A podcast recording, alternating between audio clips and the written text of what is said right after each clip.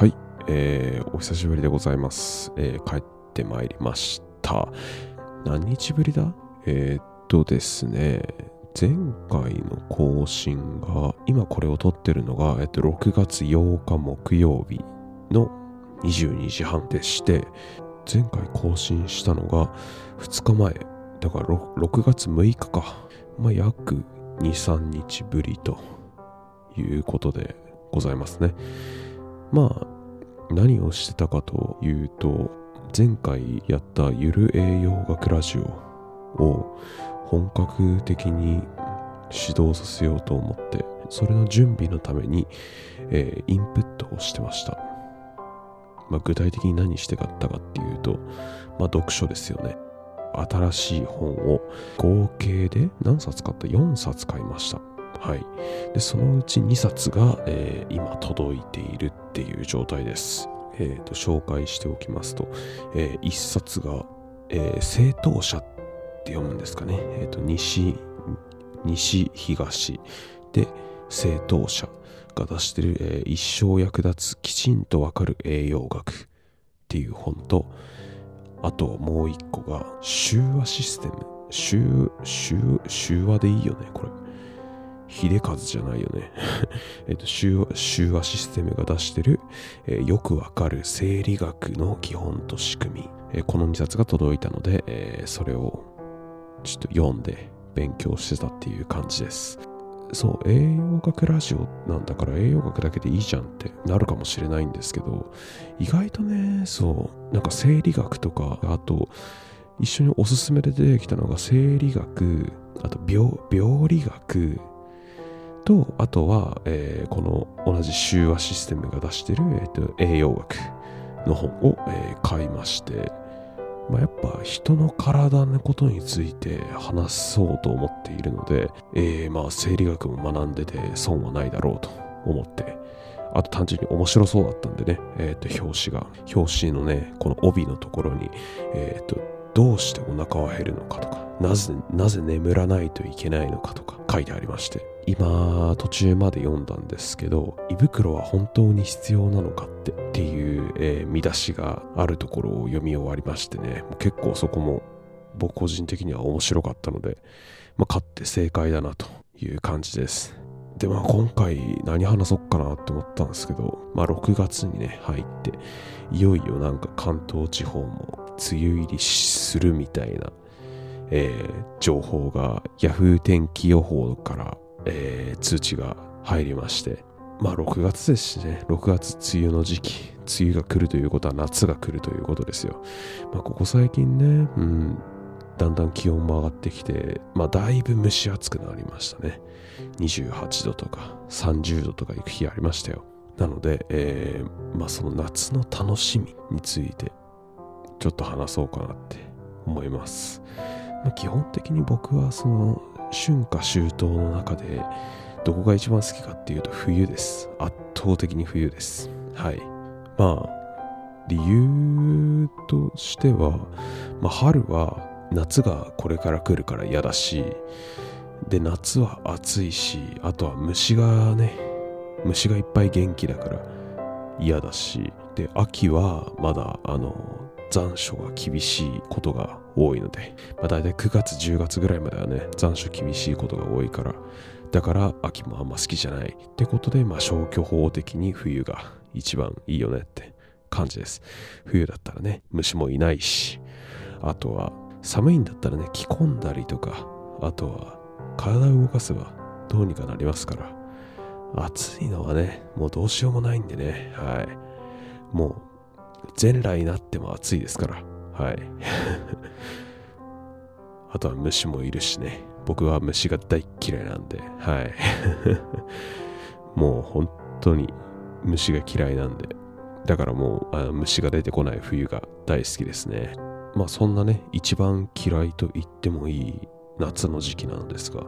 その中での楽しみは、僕僕にとっての夏の楽しみ方がありまして、まあ何かというと、汗を一日ね、一日動いて汗かきまくった後の風呂。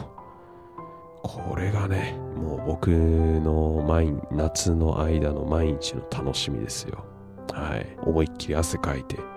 まあ言ってしまえば、まあ、汚い状態じゃないですか。体に汚れが溜まってる状態ですよ。まあ、そのね、溜まった汚れをシャワーで洗い流していく。汚れが落ちていく感覚っていうのがもう非常に快感なんですね。僕にとって。はい。体がね、なんか綺麗になっていく様っていうか、一日分溜まった汚れが一気に綺麗になるって考えると、めちゃめちゃ気持ちいいんですよ。本当に。もうそう、もうそれ、まあ普通にね、シャワー浴びるだけでも夏の時期だったら爽快感ありますけど、元からある爽快感にプラスして、この汚れが落ちていく感覚、あとは自分の体が綺麗になっているっていう感覚、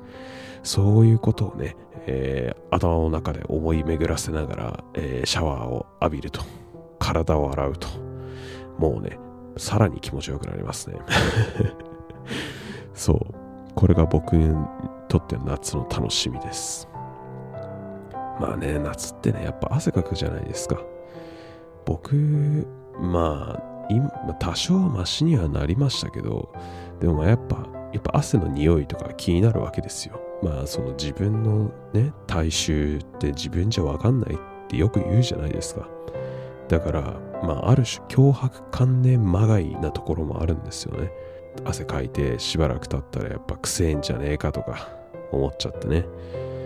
だから夏の時期とか綿の服とか僕は、僕ちょっとね、気になっちゃうから着れないですね。でまあなんでここまでまあなんか匂いに敏感になったかっていうと僕そのえっと大学小小4から大学2年の夏まで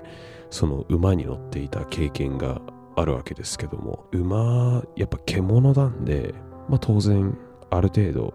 匂いがあるわけですよはいで馬のいる部屋その馬房っていうんですけどね馬の馬の房って書いて馬房なんですけどその僕の通っていたクラブチームは、えーと、自分まあ大学 まあ学生馬術やるってなったら当たり前なんですけど馬房掃除っていうのを朝一番最初にやるわけですね。まあその馬房に敷いてあるものって主に2種類ありまして、まあ1個は藁。で、もう1個がオガなんですけど、えー、それぞれメリットデメリットがあって、藁だと、えー、通気性がいい。けどその代わり、えっ、ー、と、匂い、匂いが結構きつめ。逆にオガだと,、えーと、通気性が悪い分、えーと、匂いは、えー、藁と比べたらもうほぼない。もうオガは消臭効果がありますからね。それで、その僕が高3までいたクラブチームは、のところは藁だったんですよ。だから夏とかめちゃめちゃ匂いつくんですよね。まあ冬でも匂いつくんですけど、朝一へ掃除しました。で、その後馬乗って、洗って手入れして帰ってきて、やっぱ親に第一声言われるんですよ。くせえなって。まあしょうがないんですけどね、これは。はい。なんで、やっぱ散々くせえくせえ言われてきたから、まあ、そりゃ嫌でもね、気になるようにはなっちゃうよねって感じです。で、まあどれぐらい臭いかってっていうと、うん、夏は特に、藁の方はやばいですね。なんせ発酵するもんですから、馬糞とか、もうえらい夏とかはどぎついわけですよ。特に もうほんと夏とか真夏だとね、多分アンモニアでしょうね。もう 近づくだけで目開けらんなくなりますね。ガッ粘膜思いっきり刺激される感覚っていうか、鼻、喉、目、もう全てをつんざかれるような刺激。それが、えー、結構夏の馬房掃除ではしんどかった思い出がありますね。はい。逆に冬はね、冬はそんなことないんですよ。そこまで別にきつくなくて。まあ、ただその代わり、えっと、発酵してる分、発酵してるから、あの、熱が発生してるわけですよ。湯気すごいですね。はい。冬でもあったかいです。なんかあんまね、あんま嬉しくないあったかさですけども、はい。結構あったかいですよ。うん。まあね、そうやって、あの、自分の汗の匂いと、馬の糞尿の匂いと、あとは馬自体の獣の匂い、まあ、そういうのが混ざって混ざって、まあ、散々親からはくせえくせえと言われて言われてきた結果、まあ、多少ねやっぱ脅迫観念じみた、えー、ものが植え付けられてしまったというわけでございます。なんかすごい脱線しちゃいましたね。夏の楽しみという話でございました。また第2回ゆる栄養学ラジオの台本も、まあ、ただいま、えー、絶賛インプットしながら作成中ですので、えー、2回目の更新をお待ちいたお待ちいただければと思います。その、まあ、つなぎとして、こういう日記といいますか、雑談のポッドキャストも継続していきますので、また、えー、次回もよろしくお願いします。それでは、また。